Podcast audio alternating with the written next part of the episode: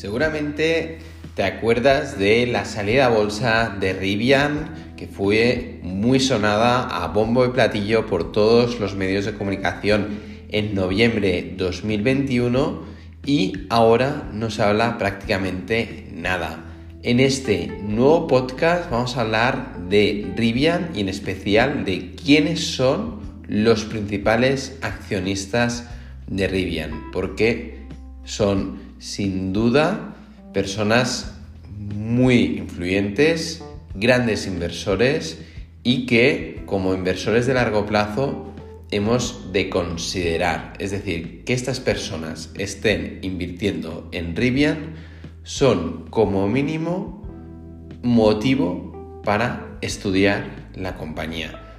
Empezamos con este nuevo podcast de oportunidadesenbolsa.com, revista digital de inversión en valor en la que cada mes publicamos una empresa excelente que cotiza a precios razonables con una rentabilidad media anualizada de las empresas presentadas en estas revistas desde fecha de publicación del 80%, rentabilidad que supera a la media del mercado e incluso supera a los mejores inversores de la historia. Nuestro objetivo es ayudar a los inversores de largo plazo a facilitar información de calidad, extensa, bien explicada y para todos los perfiles, tanto si son financieros como si no son financieros en su vida laboral.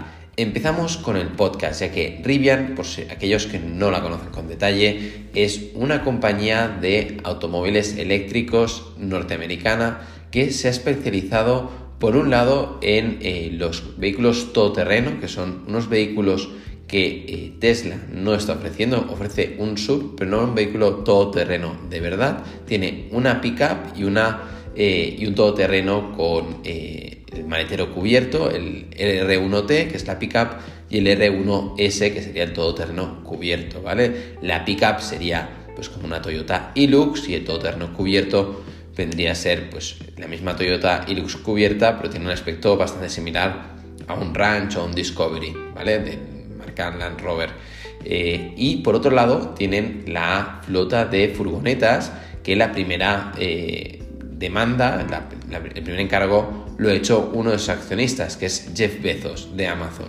Con lo cual cubren eh, dos perfiles, dos cuotas de mercado, una de los todoterreno y otro la de las furgonetas, que Tesla no está cubriendo. Y por lo tanto, por un lado sabemos que es una empresa norteamericana, por otro lado ya hemos dicho que uno de los accionistas es Amazon y eh, además está cubriendo cuotas de mercado que Tesla por el momento no está cubriendo.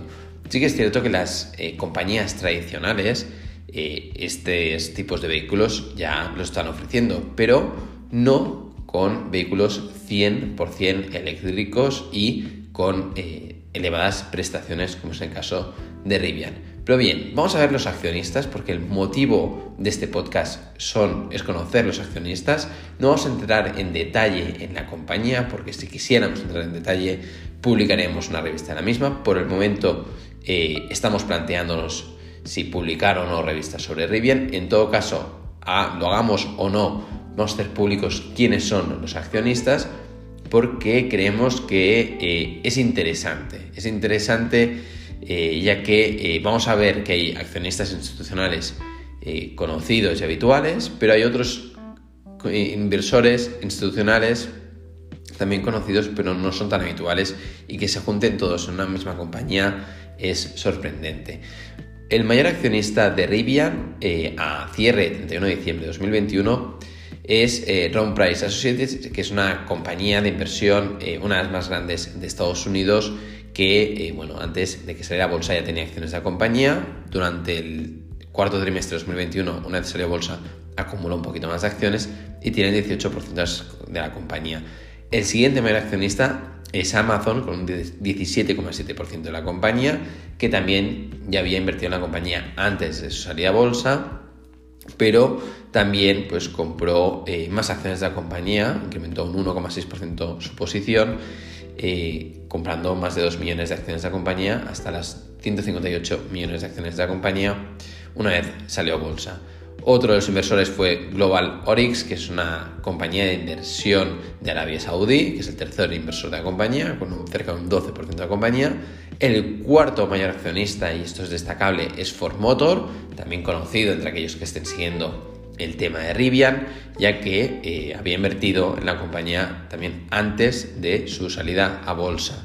Pero fíjense en el eh, siguiente inversor, ya que es Coatue Management, que es el fondo de inversión de Philippe Lafon, que ya invirtió antes de su salida a bolsa y tiene casi el 4% de la compañía. Es la principal inversión de Philippe Lafon. Philippe Lafon es un, gestor de fondos, eh, es francés, pero eh, su fondo de inversiones está en Estados Unidos y es un gestor de fondos norteamericano, porque hace muchos años que vive ahí, desde los años 90, y gestiona más de 70 mil millones de dólares. Es un gestor de fondos muy reconocido a nivel mundial y eh, que tenga cerca de su 20% de la cartera en, en, Rivian ya es destacable. ¿no? Luego vienen inversores institucionales conocidos y que tienen pues, acciones en prácticamente la mayoría de compañías del mundo como Fidelity, Capital Research, BlackRock, pero atención porque con el 2,2% de la compañía aparece el señor Foros eh, con el fondo, con su gestión,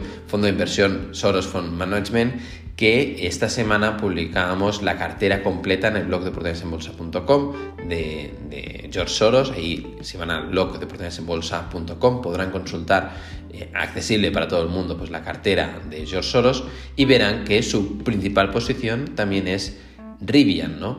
Con lo cual ya tenemos dos inversores eh, destacables eh, que eh, han invertido en Rivian de forma muy clara. Luego además hay el señor Jeff Bezos, ¿no? que es un gran empresario, gran líder y, gran emprendedor que sin duda el hecho que Amazon haya invertido en, Rivian es prácticamente una garantía de éxito, ¿no? porque únicamente con la demanda de furgonetas que va a generar Amazon, pues ya te está como diciendo que esta compañía es difícil que eh, genere una suspensión de pagos. ¿no? Pero otro gran inversor que eh, nos llama muchísimo la atención es Baron Capital Management, el señor Ron Baron, una vez que salió bolsa, compró más de 5 millones de acciones de la compañía, 5 millones 828 mil acciones de la compañía, eh, tiene por el momento un 0,6% de las acciones de la compañía, veremos cuando tengamos el los movimientos del primer trimestre 2022, cuántas acciones eh, actualmente tendrá Ron Baron, porque sí que es que durante todo el primer trimestre de 2021 las acciones de Rivian se han desplomado. Eh, Rivian eh, salió a bolsa y empezó cotizando cuando cotizaba ya de forma pública más de 100 dólares la acción. La, la, IPO era cerca de 76 dólares la acción. Se fue hasta 280 en el momento de euforia de bueno, porque los medios de comunicación la, movieron mucho y se desplomó hasta los, eh, actualmente está cotizando a 46 dólares la acción y ya, ya ha llegado a, cotizar a 33 dólares la acción. ¿eh? Fíjense la volatilidad de la compañía de 180 dólares a los 46 actuales, una compañía por el momento muy volátil, eh, en gran parte por la euforia del mercado, porque es un, el mercado de los vehículos eléctricos es un mercado de moda y hay un es difícil, ¿no? Pues mm, sacar el grano en la paja y pensar en el largo plazo y, ver que eh, no solo es moda, sino que es inversión de futuro, ¿no? Y, bueno, en este momento, con este desplome, en todo caso, nos tendría que llamar la atención esta compañía. Eh, Baron eh, también está metido en, en, en Rivian y nos llama la atención. Y otro gran inversor eh, que ha demostrado su éxito durante los últimos años y que ha pasado una inversión más value una inversión más growth eh, es Bailey Gifford, que también tras su salida a bolsa de, de, Rivian pues acumuló más acciones, ya tenía acciones de la compañía, pero eh, más que duplicó su inversión y compró cerca de 2 millones de acciones, pasando a tener 3,5 millones de acciones de la compañía y un 0,4% del peso bueno, de las acciones en circulación. También nos gustaría saber, veremos cuando tengamos eh, los movimientos del primer trimestre 2022 que habrán hecho Bailey Gifford, ¿no? Pero en todo caso ya es un movimiento destacable. Bailey Gifford están demostrando un gran éxito bajo gestión y es una gestora de referencia actualmente.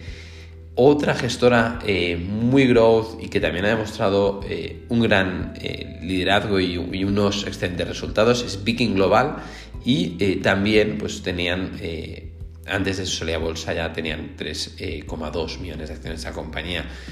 también Norges Bank, el, fondo soberano noruego, está en, en, en Rivian, BlackRock ya lo hemos comentado y bueno, muchas otras eh, compañías, ¿no? Pero en todo caso ya hemos visto eh, grandes inversores que nos han llamado la atención desde el yo, desde Jeff Bezos, desde Ron Baron, desde Soros, desde eh, Philippe Lafon, Billy Gifford, con lo cual tenemos en Rivian los mejores o gran parte de los mejores inversores de empresas de elevado crecimiento, de empresas growth invirtiendo en Rivian y esto nos está demostrando la apuesta que están haciendo por esta compañía y eh, pusieron dinero antes de que saliera a bolsa, ahora que la compañía ya está empezando a vender los primeros coches, si es necesario, estamos seguros que, que todos estos inversores van a seguir poniendo dinero en la compañía y en todo caso es un proyecto a tener en cuenta. Ya les hemos presentado